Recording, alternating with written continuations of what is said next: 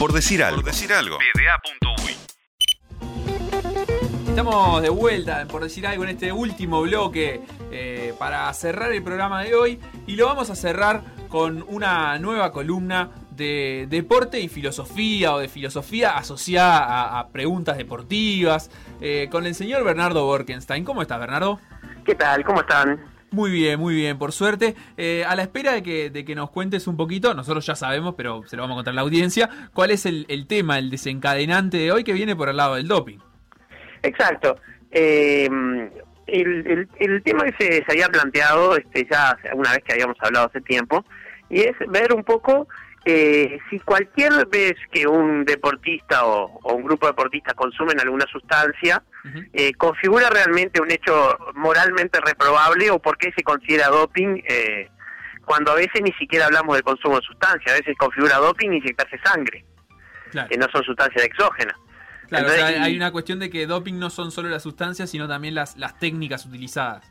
Exactamente, pues el, gran problema que tenemos acá es que la trampa siempre va por adelante de la fiscalización. Sí, sí, eso, eso suele suceder tanto en el deporte como, como en otros ámbitos, ¿no? Exactamente, sí, bueno, eh, fíjate que por ejemplo hay este hay leyes este, como la, la de la publicidad en época de elecciones en Uruguay, como no previeron Internet cuando la redactaron, hay vida electoral en la televisión y en la radio, pero en Internet se puede hacer cualquier cosa. Claro. Y en el caso del doping, ¿cómo afecta esto, por ejemplo, al, al, problema en sí, a, a la condena, eh, como vos decís, moral, de, si esto es un problema eh, o, digamos, es una falta moral? Bueno, eh, ahí tenemos que diferenciar dos cosas, ¿no? ¿Qué es un hecho moralmente reprobable y qué es un hecho ilegal o antirreglamentario? Si, si hablamos de deporte, ilegal y antirreglamentario lo vamos a considerar igual aunque en realidad eh, ilegal sería ilegal en el país y antirreglamentario dentro de la competencia. Pero vamos a considerar que más o menos lo mismo para, para simplificar.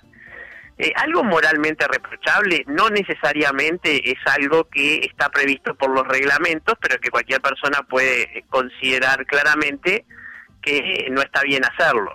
Claro, eh, recuerdo nada que ver con el doping, pero por ejemplo lo que sucedió con, con Luis Suárez en el Mundial 2010 y cómo eh, sobre todo medios ingleses, eh, condenaban moralmente y, hacían un reproche de, esa acción que de alguna manera eh, Luis Suárez había cometido, no sé, de meter la mano en, la última acción de un partido, por la que fue expulsado, recibió, digamos, la, merecida sanción según el reglamento. Una, pero... una, una, famosa falta táctica o una falta estratégica. Que era perder el partido ahora o capaz que, no lo pierdo más tarde.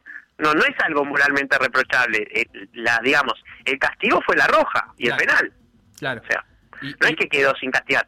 Eh, también un ejemplo sería lo que le pasó a Cavani este mismo año con este con el tema de Gracias Negrito.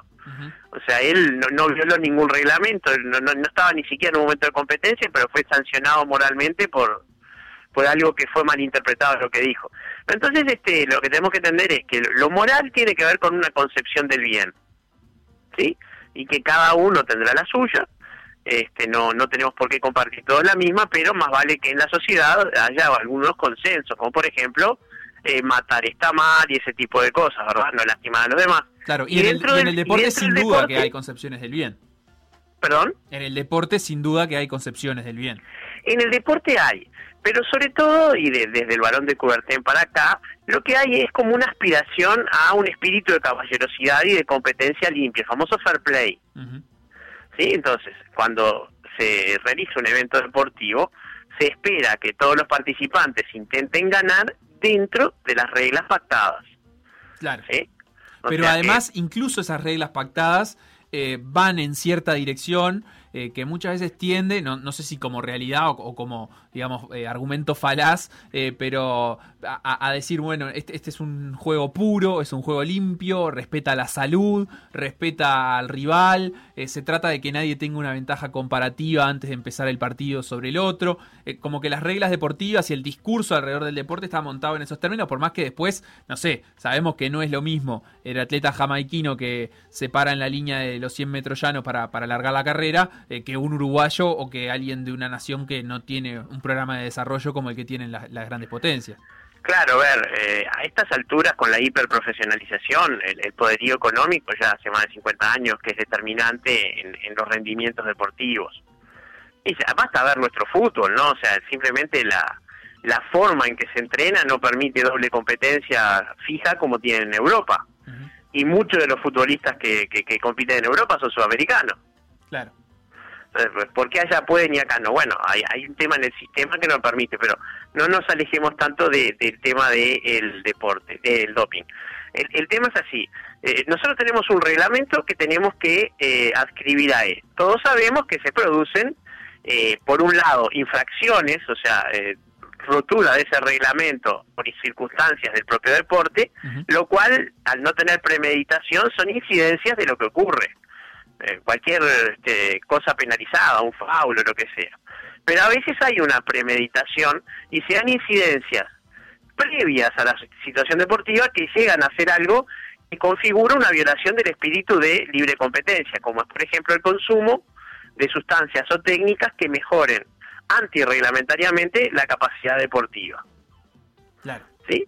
Por ejemplo, este, los famosos este, esteroides, la eritropoyetina, eh, el, la deshidratación salvaje a la que se someten antes de la ceremonia de pesaje los luchadores, para caer en una categoría menor y después se rehidratan de golpe y vuelven a su peso y claro, si un luchador de 75 kilos compite en la, de la categoría 65-70, va a tener una ventaja enorme. Claro. Este, y eso, eh, si bien no configura doping eh, por consumo de sustancias, sí hay una alteración bioquímica que le permite tener una ventaja deportiva y una muy grande.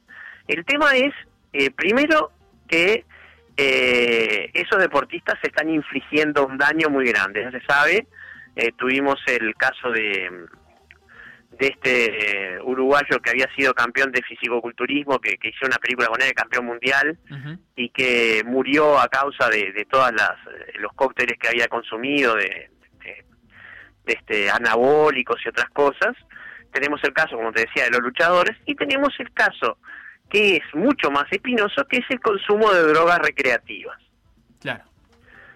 Eh, yo, antes de entrar en el consumo de drogas recreativas, quiero hacerte la pregunta. El físico-culturista uruguayo, por otra parte, se llama Antonio Osta. Eh, Antonio Osta, ahí está, sí. Y, la pregunta que yo quiero hacerte es, ¿está, digamos, de alguna manera comprobado científicamente que el consumo de todas estas sustancias de, para potenciar el rendimiento deportivo eh, digamos, su principal razón para estar prohibidas es que no favorecen a la salud de los deportistas o no, no siempre es ese el caso?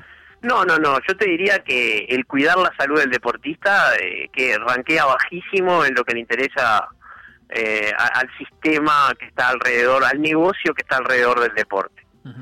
O sea, pensemos en casos como Lomu, como este propio Antonio Osta, como muchísimos deportistas que han dejado la vida porque nadie los este los cuidaba a la hora de tomar decisiones. Claro.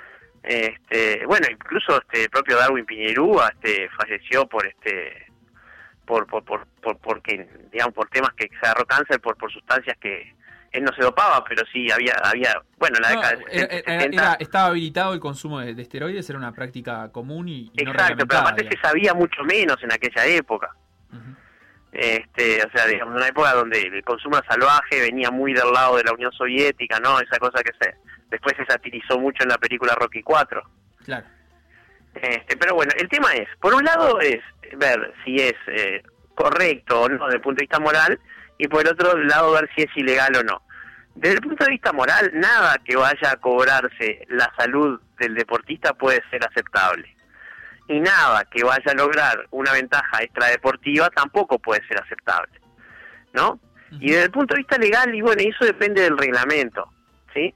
Por ejemplo, eh, en Estados Unidos los deportes son por temporadas, ¿no? O sea, la temporada de invierno, la temporada de verano, la temporada de fútbol, la de béisbol y la de básquetbol, a grandes rasgos. Fútbol americano, ¿no? Y sobre todo los basquetbolistas tienen un problema, que la temporada de ellos es sumamente intensa, los, partidos de básquetbol son más intensos que los de béisbol y los y los de fútbol americano. Todos hemos visto partidos de básquetbol y hicimos que eh, los tanteadores son muy altos, se corre mucho. Sí, sin duda, y este además juegan muchos partidos por semana. Muchos Bueno, pero eso también pasa con, con, con otros deportes. Con el béisbol ni que hablar. Sí, pero el, tema es la intensidad. Los de béisbol corren de a ratos, más bien caminan, o sea, no es que no sean deportistas, pero eh, famosos este, beisbolistas como Babe Ruth incluso eran obesos. Sí. Este, entonces digo, eh, es muy alta el nivel de pulsaciones, eh, no solo dentro de los partidos, sino fuera, y los jugadores sienten mucho de eso fuera de temporada. No los están mirando con tanta atención, no tienen los partidos, y en ese momento se tolera que ellos consuman drogas recreativas, siempre y cuando al inicio de la temporada no tengan metabolitos en la orina. Entonces, eso de alguna manera, el consumo de drogas recreativas si, si, si, no es un este un adicto, se entiende, ¿no? Si no hay un problema de adicción, consumo saludable. Este, a ver, consumo saludable puede parecer un oxímoron, pero este, quiere decir un consumo no problemático. Responsable de alguna manera. Responsable, llamémoslo así, porque dentro de las drogas recreativas tenemos que recordar que están el alcohol y el cigarrillo, ¿verdad? Claro. No, no, no quedan por afuera, no es que hablamos solamente de marihuana y cocaína, hablamos de, de todas las drogas. Pero no pueden consumirlo durante la competencia deportiva. Y eso de alguna manera permite conjugar dos cosas. El mantener un equilibrio psíquico de alguien que tiene que tener un estado particular mental para resistir la alta competencia, porque vamos a no a no caer en la, en la demagogia de decir que un deportista de élite es como cualquier persona, son seres excepcionales, tienen una mente distinta, tienen unas ganas de ganar que no tiene cualquier persona común, o sea, son distintos, por algo los admiramos. Sí, sí, eh, como que toleran mentalmente condiciones que la mayoría de nosotros no estamos dispuestos a, someternos en nuestra, en nuestra vida cotidiana, estar enfrentados como a esa, a esa necesidad de competir, de medirse, de, de nada, de, tener que... Pensemos eh, en Suárez, ¿no? Suárez llegaba a competirle a sus compañeros de equipo a ver quién terminaba más rápido la botella de agua antes de la test de orina. Claro. O sea, es, es un enfermo por ganar y por eso lo admiramos, ¿no? Claro. Pero el tema es que esa cabecita, cuando no hay competencia, se vuelve muy frágil. Y es ahí, por ejemplo, cuando este no se cuida a los jugadores cuando son muy jóvenes y se pueden perder muchos posibles jugadores por simplemente porque se priorizaron cosas que no tienen nada que ver con su bienestar. Entonces, eh, no es la situación de nuestro deportista de esas temporadas hiperconcentradas y cortas como es en Estados Unidos, entonces acá no se permite tanto, tanto no habría tiempo para limpiar los metabolitos. Lo otro que tenemos que, considerar es, bueno, si, si va a dañar al, al jugador como los, o al deportista como los anabólicos y los esteroides deberían estar prohibidos simplemente porque no lo van a, lo, lo pueden matar a corto plazo o deberían estar sumamente regulados en alguna disciplina. Pero además hay que ver si las cosas que están consumiendo constituyen o no una ventaja deportiva. Me explico. La cocaína, consumir cocaína, para un futbolista o para un basquetbolista, no representa una ventaja competitiva. Todo lo contrario, le, sacan estamina y le, sacan capacidad de regeneración. Claro. Entonces, por más que uno se siente estimulado desde el punto de vista del sistema nervioso central, desde el punto de vista neuromuscular, para nada. El alcohol es un depresor a nivel central y baja las este las capacidades motoras. Entonces, un, futbolista de, de, alto impacto, de alta, de alta explosividad, se ve perjudicado por el alcohol. Entonces, ¿debería estar prohibido consumir alcohol?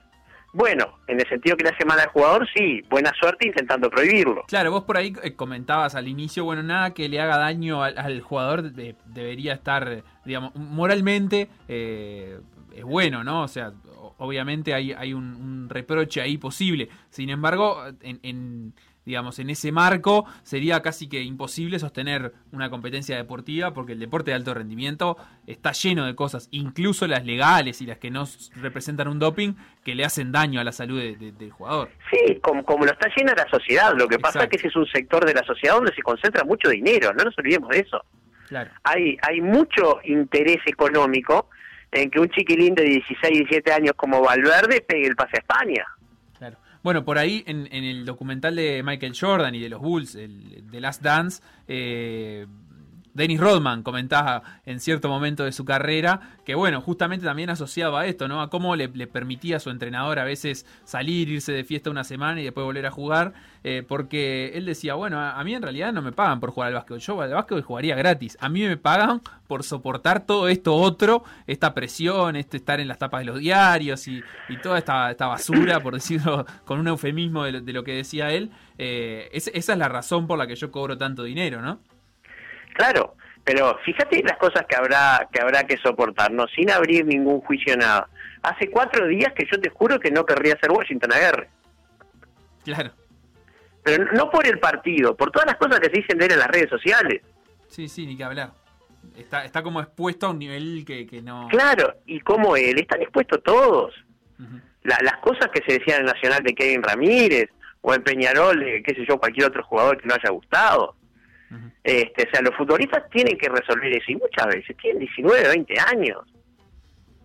Bien, y en, y en este, digamos, en este ámbito y también eh, siendo conscientes de este nivel de exposición y de presión también y de todo el aparato que se monta alrededor del deporte, sirve esto a veces como, como explicación posible, o por lo menos, no sé si como justificación, pero por lo menos como un llamado de atención a decir, bueno, hay deportistas que sí incurren en, casos de, dopaje, pero también hay que ver cuánta gente se, se, benefició alrededor de que ese deportista después fuera capaz de ganar un título, por más que lo hiciera con, con trampa. Bueno, eh, con el tema de los luchadores pasa mucho. ¿Cuántos luchadores se destrozan el cerebro por los golpes solamente para sacar a su familia de, un destino de pobreza, de pobreza manifiesta? Y sacar a su familia implica sacar un montón de empresarios de, una simple riqueza a una mega riqueza. Claro. Este, pero eh, quiero decir, acá el tema es, es tan este complejo que es imposible reducirlo a un tema. Pero estábamos en el tema de ¿Cuándo consumir representa una, una ventaja deportiva? Porque esto es importante, porque está prohibido consumir cocaína en el fútbol y la cocaína no da una ventaja deportiva. Ahí creo que opera más el argumento este de que, bueno, de que el deporte es salud cuando en realidad sabemos que no y de que el deportista debe ser ejemplo cuando en realidad eso es muy discutible, ¿no? Pero en el reglamento eh, la prohibición de las drogas sociales opera mucho más esto, ¿no? Exactamente, se supone que los deportistas son como ejemplos en la sociedad y deberían este, responder a, ese, a esa imagen. Pero el tema es que hay sustancias que para algunos deportes son este, inocuas, para otros son ventaja deportiva y para otros no. Pensemos, por ejemplo, en la morfina o en este, los tranquilizantes. sí, obviamente, a un deporte de alto impacto como el fútbol o el básquetbol, no, no le sirve de nada tomar un ansiolítico. Pero para el tiro al blanco, Claro, ahí ya es una, una ventaja deportiva porque es una, una forma, digamos, artificial de, de bajar, de bajar los temblores, de mejorar la, la relación de, de, coordinación oculomotriz. O sea, para un tirador, relajar los nervios es fundamental. Entonces ahí introducimos dentro de los screening y dentro de los... Porque aparte de ese otro tema, vos imaginás una, una competencia como los Juegos Olímpicos. Hay que hacer centenares de screenings de orina y a veces de sangre no, podéis hacerlos todos individualizados. De alguna manera tenés que estandarizar algunas cosas. Entonces también hay, un tema de ese que, bueno, pones toda una lista y la buscas. Y siempre que te inventan una nueva, vas a llegar un poco tarde a incorporarla. Por eso el tema es eh, llegar a, un entendimiento de por qué es que se prohíbe en determinadas circunstancias. Entonces, si lo vamos a prohibir porque el jugador tiene que ser este, una especie de ejemplo dentro de la sociedad, a mí no me convence demasiado ese argumento. Yo soy más de escribirme a que se prohíba la ventaja competitiva. Y si no hay ventaja competitiva, y bueno, que quede con el jugador. De última, el club puede poner una cláusula en su contrato porque es su libertad. Clarísimo. Bernardo, nos, nos corre el reloj, son las 15 horas y en breve tiene que comenzar. Nos corre todo por la misma plata. básicamente. Nos corre todo por la misma plata. ¿Queda, queda algo más por, por agregar, eh, más allá de, digamos, de este resumen de, cómo muchas veces eh, las sustancias prohibidas no, no tienen una, una argumentación tal vez válida para, para estar dentro de esa lista? Sí, queda algo para, averiguar, para, para agregar en este sentido. Eh, es muy importante que la sociedad, o sea, los hinchas y los, este, los fanáticos de los clubes, entiendan que existe una cosa que se llama reglamentos.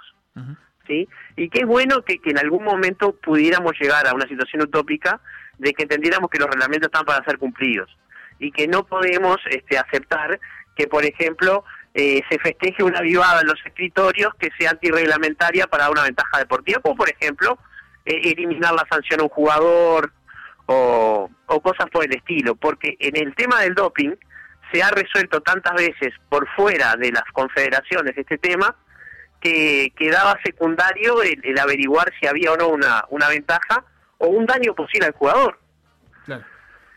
Este, porque de repente por, correr más rápido en un juego olímpico se privó de llegar vivo al siguiente.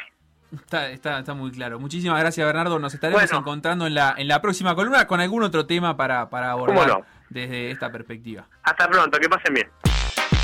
Por decir algo. Por decir algo.